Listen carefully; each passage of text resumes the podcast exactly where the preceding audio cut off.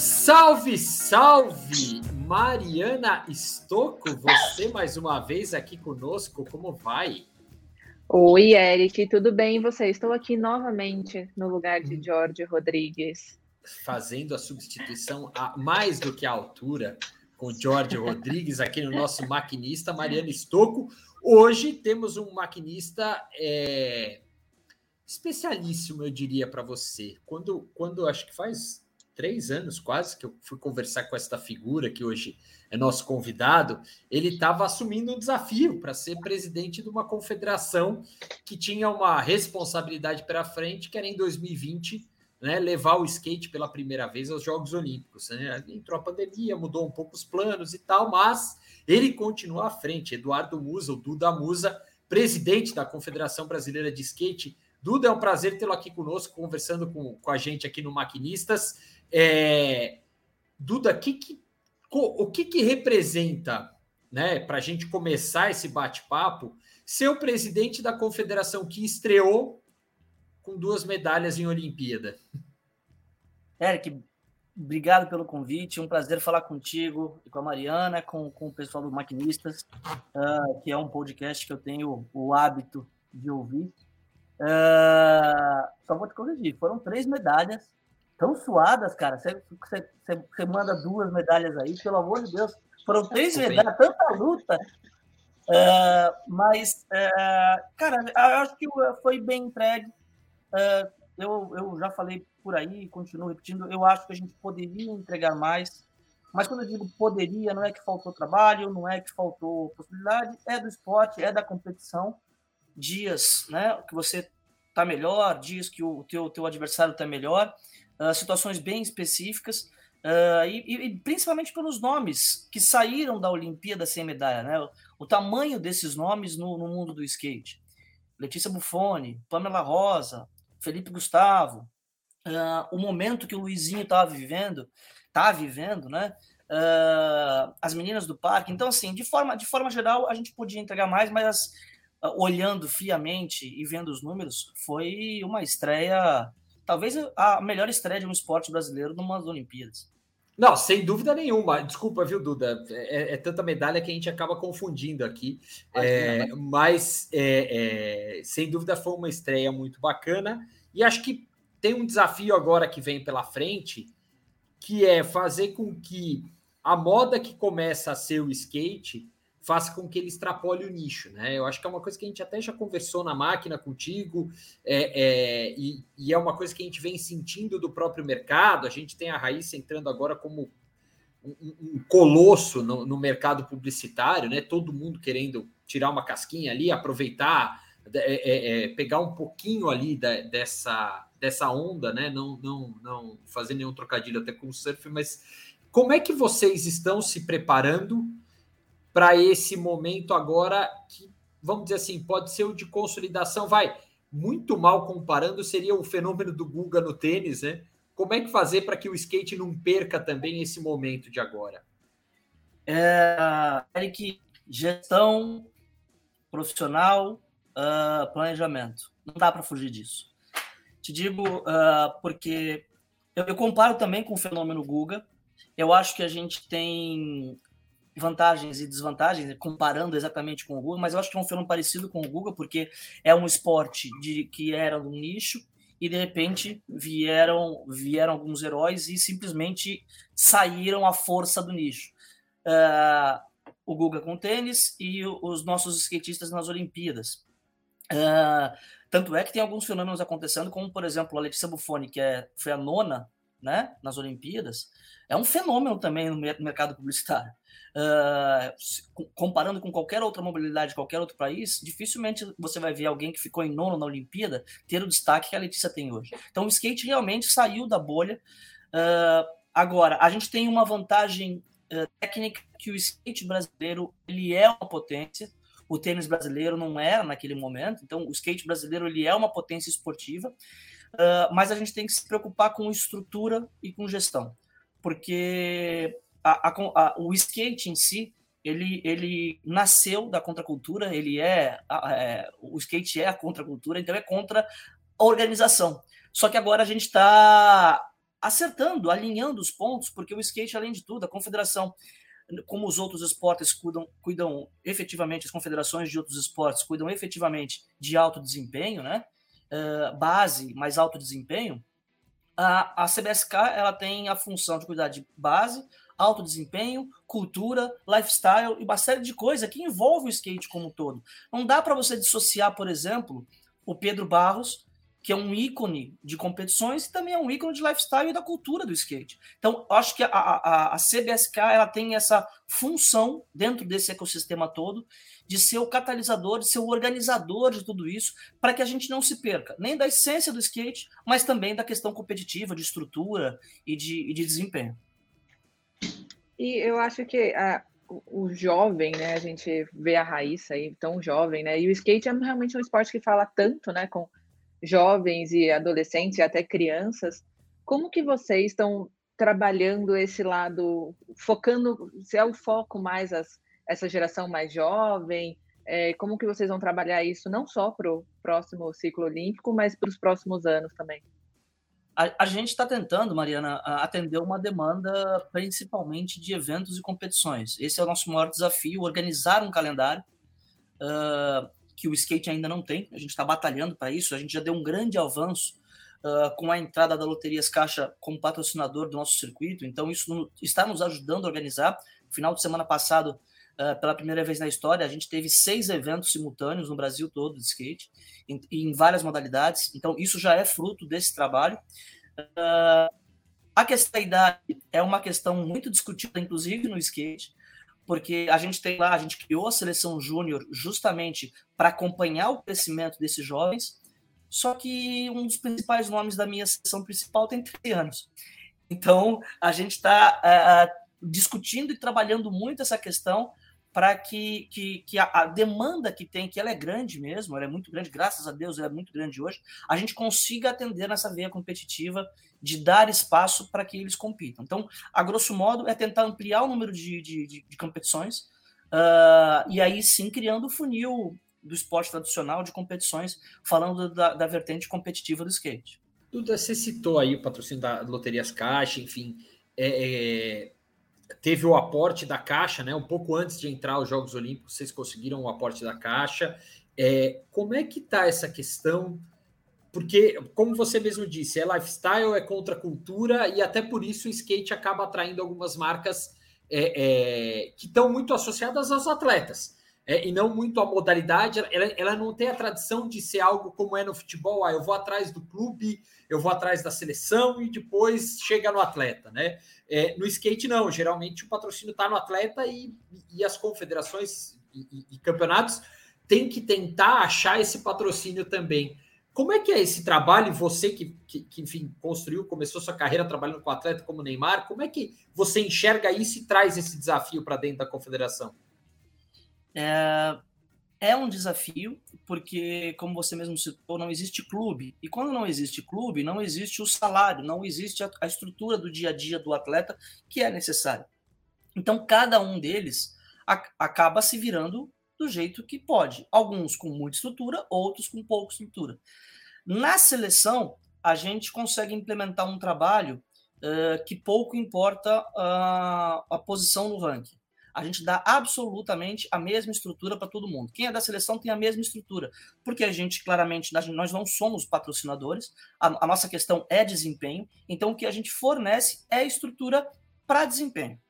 Uh, a questão da caixa, eu fico muito à vontade para falar e feliz, porque foi uma discussão que não foi fácil, uh, a, não digo comercialmente, mas principalmente esse conceito skate, porque a negociação no começo andou com uma velocidade muito rápida, depois parou justamente porque a gente, a gente sentiu a necessidade de explicar para a Caixa pra, e para loterias uh, que não adiantava pegar a seleção brasileira de skate, até porque, primeiro, esse formato é novo, tem esse problema que você mesmo falou, de cada um ter sua vida independente, e simplesmente focar no alto desempenho. E que se a gente não fortalecesse a base, Eric, a, a, e a estrutura e as entidades esse investimento iria se perder ao longo do tempo. Então a gente voltou meio que um zero, a gente resetou a negociação, porque obviamente, e, e é natural, porque como eu, eu, que vim de outros esportes, os mais tradicionais, também eu entendo essa questão do alto desempenho, do, da estrela, do principal nome, mas a, a Loteria das Caixas aceitou esse desafio E hoje o nosso contrato ele fala, claro, de seleção brasileira, ele fala de seleção júnior, de alto desempenho, mas ele fala também de ação social. A gente tem hoje 100 projetos cadastrados, 30 com ajuda efetiva da confederação. São projetos que usam o skate como ferramenta de inclusão. A gente tem uh, uma, uma ação específica uh, de repasse para entidades filiadas. Porque, Eric, você que é um conhecedor aí da, da máquina sem, desculpa o mas a máquina do esporte, sabe que, que, as entidades filiadas, uh, se para as confederações já é um dia a dia difícil, imagina para as entidades filiadas. Mas a gente fez questão de criar esse suporte, principalmente administrativo, é um suporte com uso obrigatório de item administrativo, para que todos tenham assembleia em dia, prestação de contas em dia, para que justamente eles consigam viver com, com, que a, que, a, que a entidade tenha vida realmente. Não simplesmente uma representatividade e porque eu estou há X tempo nesse lugar, ou há X tempo nessa, nesse estado e eu sou o presidente tal. Como a gente sabe que acontece em alguns outros esportes, depois isso cria um efeito dominó administrativo, que a gente tem exemplos em outras confederações, outras federações, todas, a grande parte delas impedidas de receber aportes financeiros, uh, fazer projetos de lei de incentivo, que isso hoje é o que fomenta o esporte no Brasil. Então, nosso objetivo é que as entidades também sejam fortes. E, para finalizar, é, eu acho que a gente consegue, com o contrato das loterias, acabar fazendo um aporte em, em todas as vertentes do skate. Né? Uh, já te digo aqui, inclusive, esse final de ano, a gente vai fazer um congresso brasileiro de skate em São Paulo. A gente vai fazer, vai, vai é, tem um, uma premiação chamada Melhores do Ano, que ela é extremamente tradicional. A gente vai fortalecer essa premiação. Então, o nosso objetivo foi justamente atuar em, em várias vertentes do skate. E acho que isso que foi feliz esse casamento com a Loterias Caixa. Bacana. E é realmente um esporte assim, né, que a gente viu é, eu desconhecia o skate, confesso, antes até, até Tóquio 2020/2021 e virei total especialista no assunto durante os Jogos Olímpicos, torcia, ficava bravo com as outras crianças. Arbitragem também, né? Exatamente. Conheço tudo, todas as regras de começo ao fim. É, mas, Duda, a gente fala bastante, né, de agora a Caixa que está entrando, vocês também estão vendo interesse de outras empresas também indo para esse lado também de tentar pegar a marca, a marca, pegar o esporte, né, desde o, da base, levar realmente essa cultura do, do treinamento? Como que vocês estão vendo o interesse das marcas no, no esporte? Muito grande. Obviamente que pós-Olimpíadas uh, o telefone tocou bastante, mas a gente tinha essa missão, e aí, até porque é, como eu já tive do outro lado da mesa, como o Eric mesmo falou, é, a minha experiência e a nossa, junto com a diretoria, a discussão era: a gente precisa pelo primeiro organizar a casa, porque ficar trazendo gente para dentro, patrocínio, com um monte de demandas, um monte de entregas, sem estar a casa organizada, é o início do fim. Porque vai, você vai se movendo só pelo resultado, pelas entregas, e aí quando você vai ver, você não está fazendo nada daquilo que você quer, você está fazendo entregas para o patrocinador só. Então, a gente tem um contrato muito bom com a Caixa, que está ajudando a organizar. A gente já, tá, já tem produtos, por exemplo, eu tenho um Congresso Brasileiro de Skate hoje, que eu não tinha um tempo atrás. Esse prêmio Os Melhores do Ano vai ser muito mais forte esse ano. Eu vou ter um calendário organizado. A gente está, provavelmente em janeiro, eu vou conseguir anunciar meu calendário para 12, para 22, desculpa, o ano inteiro, para 12 meses. Coisa que não tem no skate há 30 anos. Então, e isso é importante para a gente, né? Comparando com outras modalidades, é quando a NBB anuncia o campeonato dela, começa dia tal, termina dia tal. O, o Campeonato Paulista, o Campeonato Brasileiro de Futebol, né? É, é, o mercado conhece isso, sabe? A gente precisa criar isso no skate. Então, a gente, claro, continua conversando com todas essas marcas e pedindo até um pouco de paciência, justamente no sentido seguinte: olha, eu vou te trazer um produto pronto não quero é pronto no sentido conceitual, né? Você pode participar da criação, a gente quer, a gente, a gente sabe, e vocês como especialistas na área sabem que é, aquele negócio só de estampar logotipo e visibilidade acabou no mercado, né? Se a experiência não tiver junto, se a interação marca produto não existir, não existe mais esse negócio de patrocínio. Uh, então a gente vai, vai proporcionar isso para as marcas. A gente está conversando com algumas e acredito que até o final do ano a gente consiga anunciar mais alguns patrocínios, mais alguns patrocínios sim. Duda, aí você tocou num ponto aqui interessante, né? Que é dizer não para o patrocinador nesse momento, né? Não, não é, uma... não, é pelo amor de Deus. Não, é, é, é, é, exato, é, ou não, assim, espera um pouquinho, vamos conversar aqui um pouquinho mais ajustado e tal.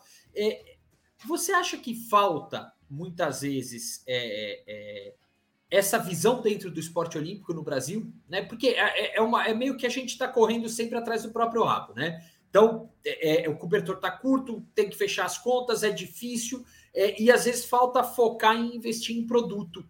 É, é um pouco esse caminho que vocês tá, estão tentando trilhar e, e, e chegar num, num, patamar diferente ali, pensando para 2024, por exemplo? Acho que sim, Eric. Acho que sim. É, eu vou falar, obviamente, da, da, minha realidade, que é a Confederação Brasileira de Skate. Uh, eu e a nossa diretoria toda, uh, a gente comunga de, de, de pensamentos. É, é, um grupo que pensa muito parecido, claro que divergente, é bom também a divergência dentro do grupo, mas principalmente no sentido administrativo da coisa. É, seria muito fácil, com o momento que o skate está vivendo hoje, soltar um monte de cheque para frente aí, depois eu corro atrás e vejo. Só que a gente tem um hábito que criou-se uma regra, meio que talhada na pedra na confederação, que só se assina contrato, só se faz investimento com dinheiro em caixa. Justamente para que a gente não tenha uh, problemas uh, naturais de, de, de, entidades que às vezes ficam à mercê de repasse ou não. Uh, então a gente tem lá, a gente tem dois tipos de orçamento, o orçamento oriundo da, da antiga LAP, né, que vem através do COB, esse ele prioriza a estrutura administrativa e mais principalmente é, seleção brasileira, competição de alto nível.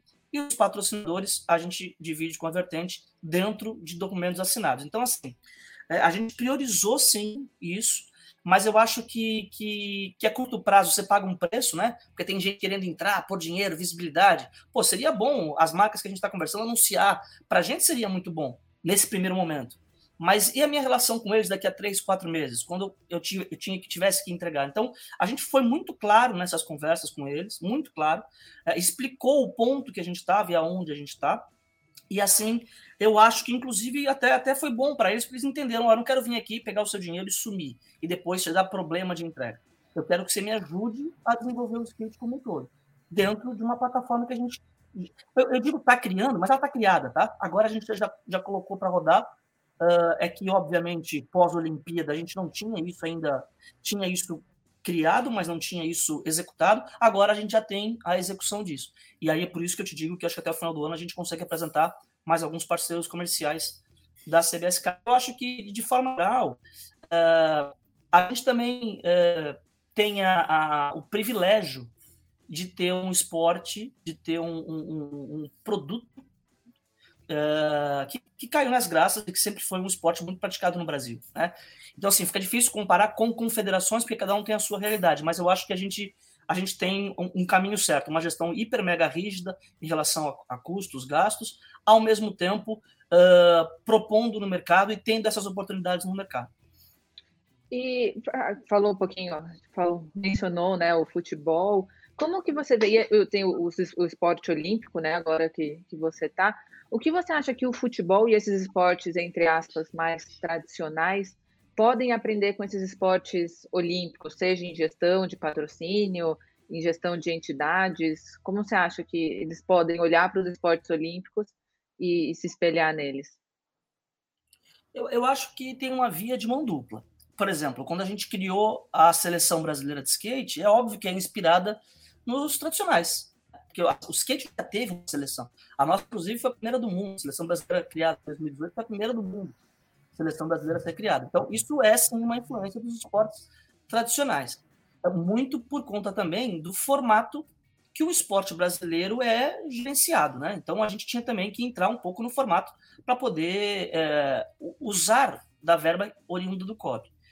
É, acho que o inverso também é verdadeiro, porque a nossa estrutura de entidade, a nossa estrutura institucional, ela é completamente diferente, né? Como é que você explica para um esporte tradicional que a gente não tem clube, né? Que não existe a figura do clube, uh, que a gente tenta uh, uh, se organizar sem clube, por exemplo, tem, tem o ônus e o bônus. então, é, essas questões eu acho que o skate vai influenciar sim, mas eu acho que o principal é trazer uma coisa um pouco mais leve e, e, e urbana do, da competição. É, ficou muito claro nas Olimpíadas que as pessoas uh, se gostam, né? ali, os competidores tal, tem um relacionamento diferente de outros atletas, mas no final das contas, tá todo mundo ali para ganhar. Então, assim, existe a competição, né? Óbvio que existe ali a vontade de ganhar, vou fazer o meu melhor, mas existe um relacionamento um pouco mais leve no sentido profissional. Claro, primeira Olimpíada, uh, essas, essas pessoas não tinham essa pressão. Vamos ver como é que vai ser para o segundo ciclo, né? Porque já tem um histórico agora. Mas eu acho que, que falando de, de, de, de esportes tradicionais, eu acho que o, o, skate pode mudar um pouquinho o formato, que é uma coisa também que já vem acontecendo. Um fenômeno do beach tênis, o, o, o vôlei de praia, obviamente, mais antigo, uh, são, são esportes, são, são disciplinas que vêm um pouquinho para mudar um pouquinho do tradicional. Não que o tradicional não funcione. Imagina, o mercado do tênis aquecidíssimo. Porém, o beach tênis, aqui no Brasil, eu não tenho notícia fora do Brasil, mas no Brasil é um fenômeno, né? Crescimento absurdo. E acho que isso a confederação está tá ajudando e está gerenciando sem dúvida nenhuma. Então, eu acho que, que esses esportes mais urbanos, mais jovens, eles vão conseguir influenciar assim os mais tradicionais. O Duda, você citou essa questão de, de colocar, vamos dizer assim, em espera esses patrocinadores.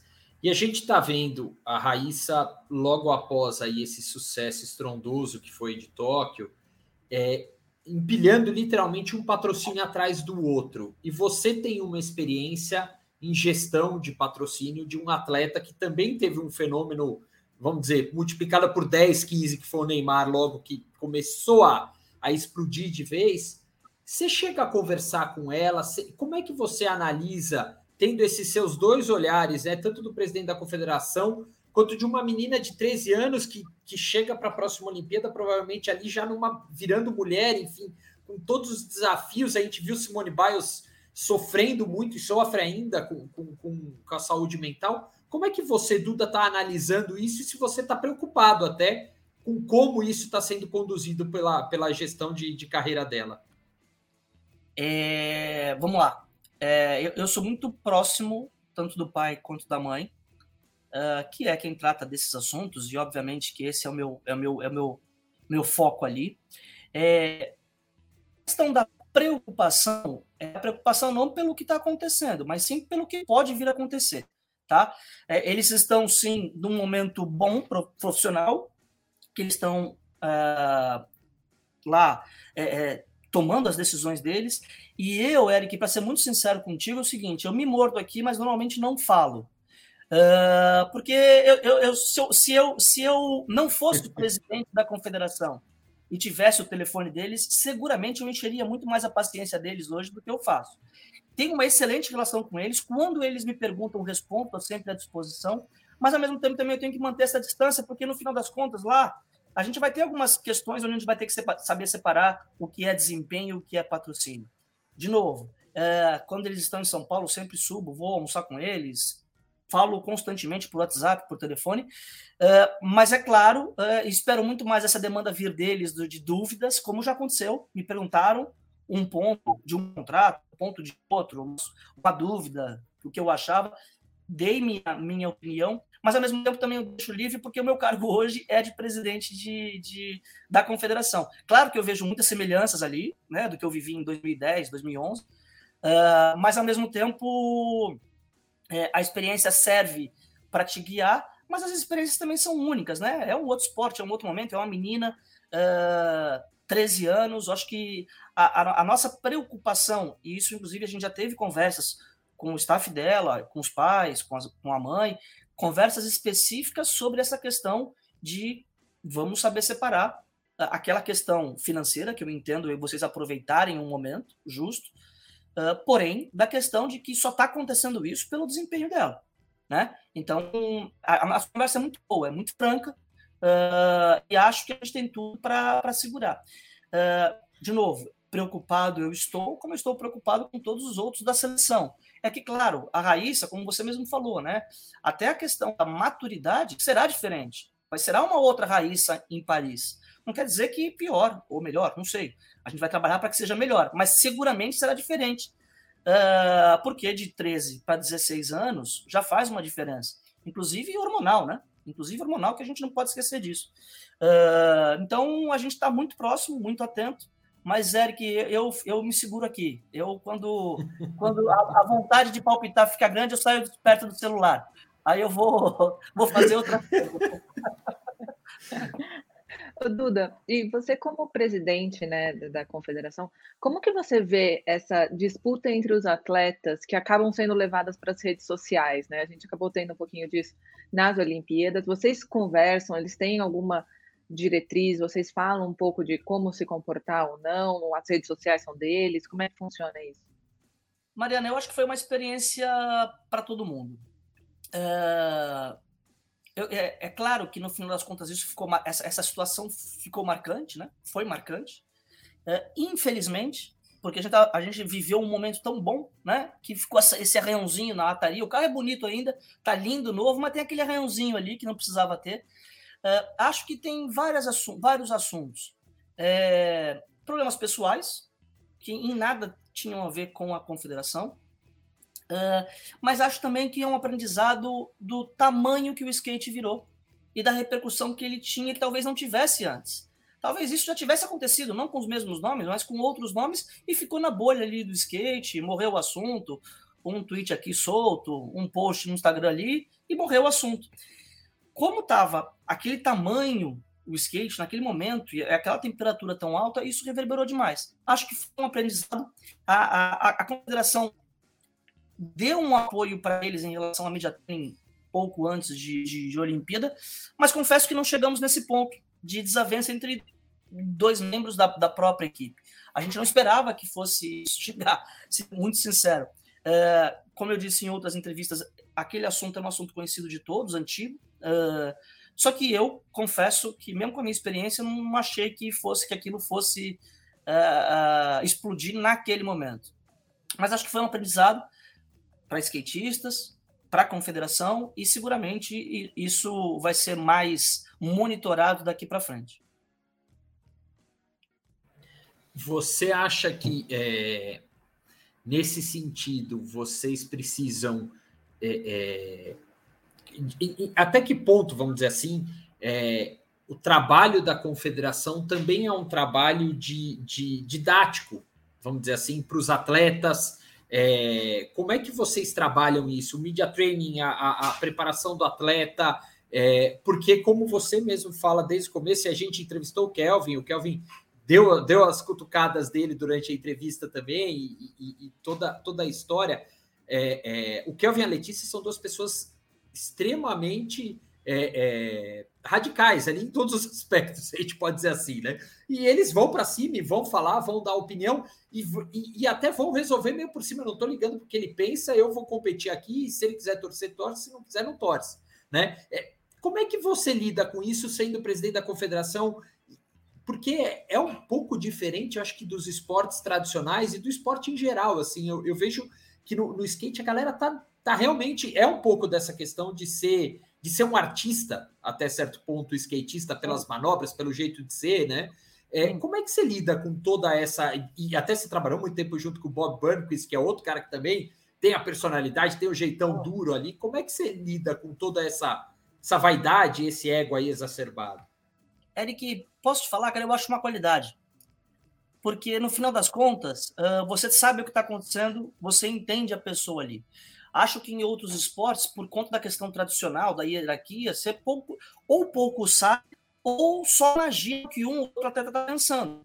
Uh, claro, exceto os, os, líderes, né? Aqueles caras que têm mais. Mas eu estou falando no esporte em geral. Se você pegar lá no, num ambiente de 100, 2, 3, 10 falam, né? No skate, no ambiente de 100, 94 falam. Então, é, isso tem um lado bom tem um lado bom, porque a conversa sempre fica muito franca.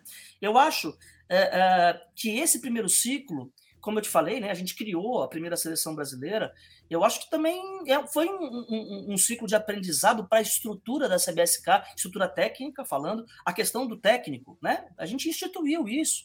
É, instituiu no seguinte sentido, oficialmente pela confederação, porque cada atleta tinha o seu, tem o seu, né? Às vezes é o agente, às vezes é a mãe, às vezes é o pai, mas cada atleta, como eu te falei, como não tem clube, ele se vira. E eles nunca tiveram essa relação de uma pessoa vir de fora para me treinar. A gente está instituindo isso. E agora, a gente já está ajustando. Tanto é que a nossa seleção de 21 ficou, isso já era acordado com todos os skatistas, que quem fosse classificado para a Olimpíada ficaria como seleção brasileira até o final de 21, e a gente está anunciando a seleção, vai anunciar a seleção para 22. Mas dentro do mesmo conceito, mas com algumas, algumas condições diferentes do que era antes. Né? A gente vai estar tá mais próximo deles nessa questão técnica, por exemplo. Né? A questão psicológica ficou claro para a gente que ela precisa ser mais trabalhada uh, porque era uma coisa que, que, que até meio é, reticente, alguns skatistas, não, não tem problema, faço com a minha mãe, meu pai é meu conselheiro, aquela coisa um pouco caseira, uh, que agora a gente viu que para a vertente do skate olímpico não dá mais. Né? A pressão chega e chega mesmo. Uh, uh, então, é, a, gente, a, a, a, seleção e a confederação vai ter um formato um pouco diferente, uh, principalmente na relação mais profissional com os seus skatistas. Lembrando que a gente não é uma seleção, por exemplo, de futebol, que convoca pontualmente, e nem uma de, de vôlei, que de repente convoca e passa três meses fora do Brasil. A gente não tem isso. Então, a gente vai estar tá fazendo o nosso caminho, o, o, nosso conceito de seleção, que é o de fazer um acompanhamento diário dentro das possibilidades. Tem gente que mora em Los Angeles, em Florianópolis, em São Paulo. Então, isso a gente está fazendo uh, um apanhado, e, e, eu acredito muito que, que o formato para esse ciclo olímpico vai ser muito melhor, até para que, essas questões né, sejam uh, dirimidas mais rápidos mais, mais fácil. Você comentou rapidinho aí de que cada um né, mora em um lugar. Como que vocês vão trabalhar? E o esporte, por ser um, um o skate, né, por ser um esporte tão jovem, a parte de produção de conteúdo, né? A gente vê aí as redes sociais com um papel muito grande, né? É, e aí a, essa geração um pouquinho mais nova com uma atuação muito grande no TikTok. É, como que vocês estão vendo aí para realmente trazer as pessoas mais para perto na parte de conteúdo? Sendo que vocês não têm os atletas, né, todo dia ali no, no campo, né? Não tem assim tão pertinho de vocês. A gente está a gente tá na fase final de, de estruturação do nosso departamento de marketing e de contratação de uma agência uh, justamente para isso. Uh, a gente tem essa questão, né? O skatista de, de longe é o esportista que mais gera conteúdo, porque ele se virou assim a vida inteira. É o jeito dele se vender, é o jeito dele se relacionar com o patrocinador, é o jeito dele dizer que a marca tal é, é o produto e usa o produto Y. Uh, porém, realmente a seleção fica um pouco. A gente está caminhando para uma situação que a gente vai estar tá mais junto, e quando eu digo mais junto, é não a seleção como um todo, até para respeitar essas diferenças, porque quando você junta a seleção é, trazendo pessoas de vários lugares do mundo ou do Brasil, o seu custo ele fica insuportável. Então, uma coisa que a gente quer fazer é fazer a comissão técnica viajar mais uh, e dentro dessa comissão técnica ter alguém justamente para nos ajudar nessa produção de conteúdo específico da seleção mas a, a comissão técnica viaja bastante em 22, 23 e 24. Duda, e como é que vocês estão olhando a base, é, a, a, geração de novos talentos? É, como é que. Porque, na verdade, é algo que, teoricamente, a gente não tem controle, né? Você pode estar tá na rua fazendo, você pode ir para um campeonato disputar na Europa, nos Estados Unidos, onde quer que seja, e aparecer um talento do skate. Como é que vocês estão, lidando isso? para tentar, vamos dizer assim, manter a criatividade em alta do, do, do atleta, né? Para surgir o talento, mas ao mesmo tempo ter uma forma de detecção desses talentos. Acho que a seleção júnior é um bom exemplo. A gente formou a seleção júnior baseada nos nossos campeonatos amadores, o que isso também deu uma impulsionada nos nossos próprios campeonatos, porque é exatamente o que você falou, Eric. O campeonato era legal, eu ganhava lá uma premiação X, mas no final das contas era isso. Hoje, com essa escada, Uh, eu indo bem no meu campeonato amador, a, chance de eu estar na seleção júnior é grande, ter uma visibilidade maior. Mas de forma é, prática, é, voltando ali no princípio, ampliando a demanda de competição, porque era uma demanda reprimida. Uh, o garotinho do, do Rio de Janeiro, de Brasília, não tem muito onde ir. Tinha um campeonato lá no Rio Grande do Sul, o custo, disponibilidade é quase inacessível. Então a gente está tentando ampliar isso para todos os pontos do Brasil. Uh, Existe também aí a, a questão do olheiro, né? É, no skate facilita um pouco a questão do digital, porque mesmo esse garoto que é desconhecido hoje, que não tem, ele posta lá os, as manobras dele, a pista dele, seja lá onde for, e a gente tem condição uh, de tentar mapear. É claro que só isso não vai resolver, mas ajuda. Uh, e a, então a soma de novos talentos é competição barra muita observação digital.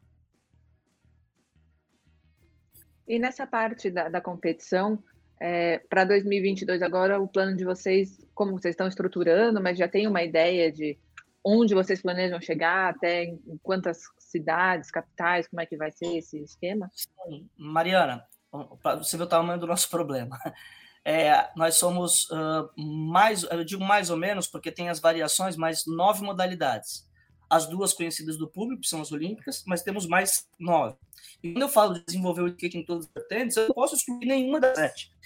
E, e, e, obviamente há uma cobrança de quem pratica as outras, uh, porque todos os investimentos estão focados em street parque. Uh, então, de forma geral, o que a gente tem feito é o street, que é a modalidade mais uh, praticada no Brasil e no mundo. A ideia é a gente está fazendo seletivas regionais, principalmente onde nós temos federações, e são 11 estados do Brasil. a gente está fazendo seletivas regionais, abertas, obviamente, a todos os estados, né?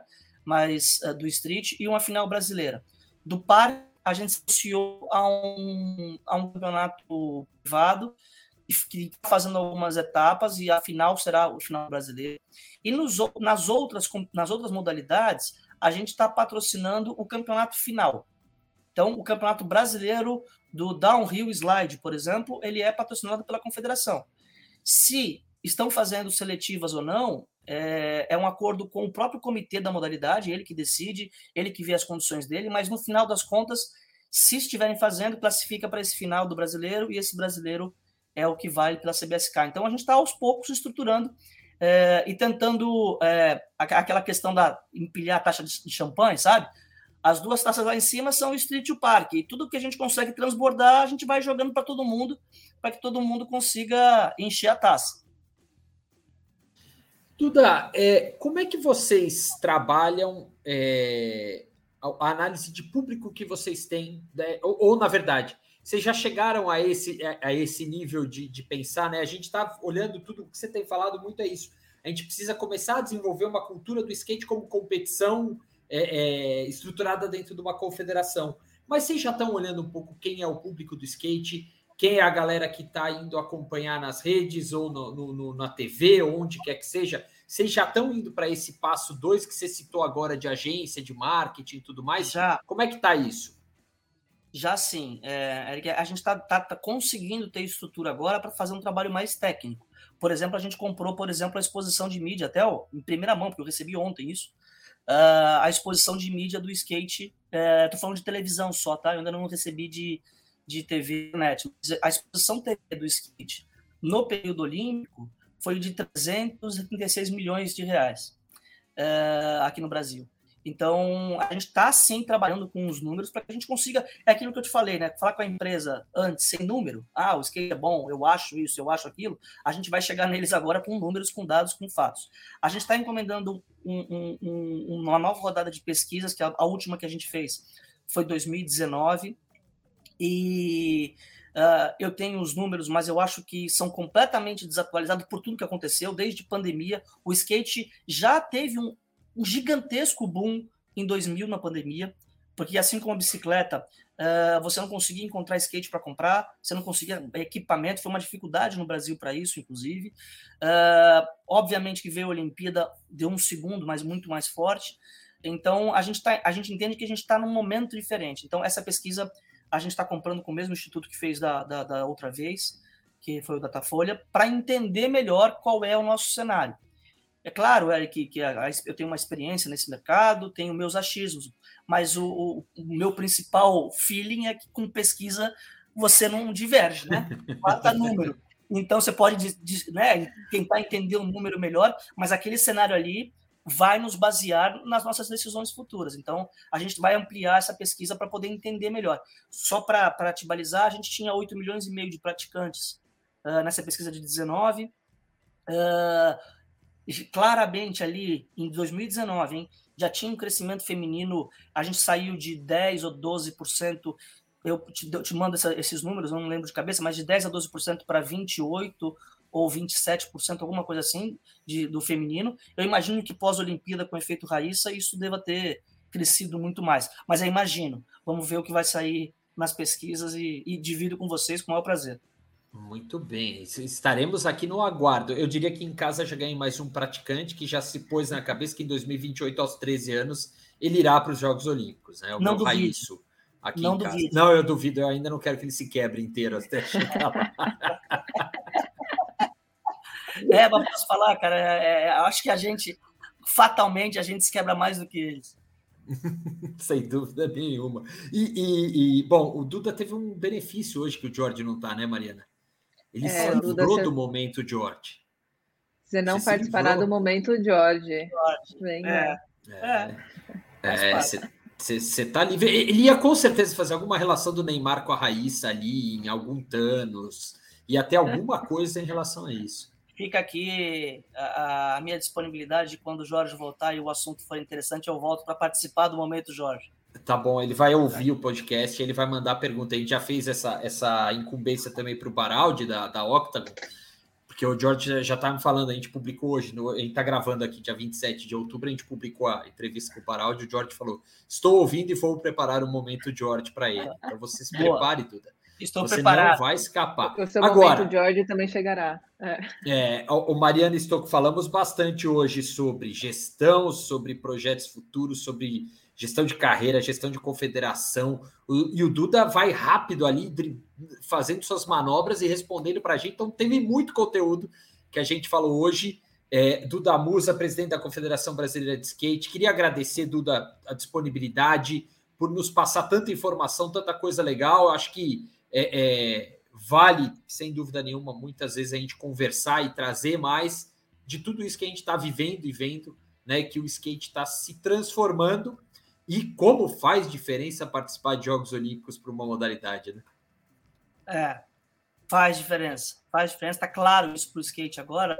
Existia muita dúvida uh, e acho que, que a própria dúvida da comunidade se a Olimpíada uh, ia alterar o skate eu continuo batendo na tecla que não. Depende de quem está no comando, de quem, do grupo que está comandando isso. Acho que o grupo correto da confederação para manter isso, manter esse investimento em alto desempenho, mas ao mesmo tempo também manter a chama acesa do skate, o que é o, o, o, lifestyle do skate, isso é importantíssimo, porque o skate só chegou na Olimpíada por causa disso, né? A gente não pode esquecer, né? Eu dei outros casos aqui que tudo bem, você tem a consequência boa, mas por que, que você chegou aqui, né? Então isso a gente não pode esquecer nunca.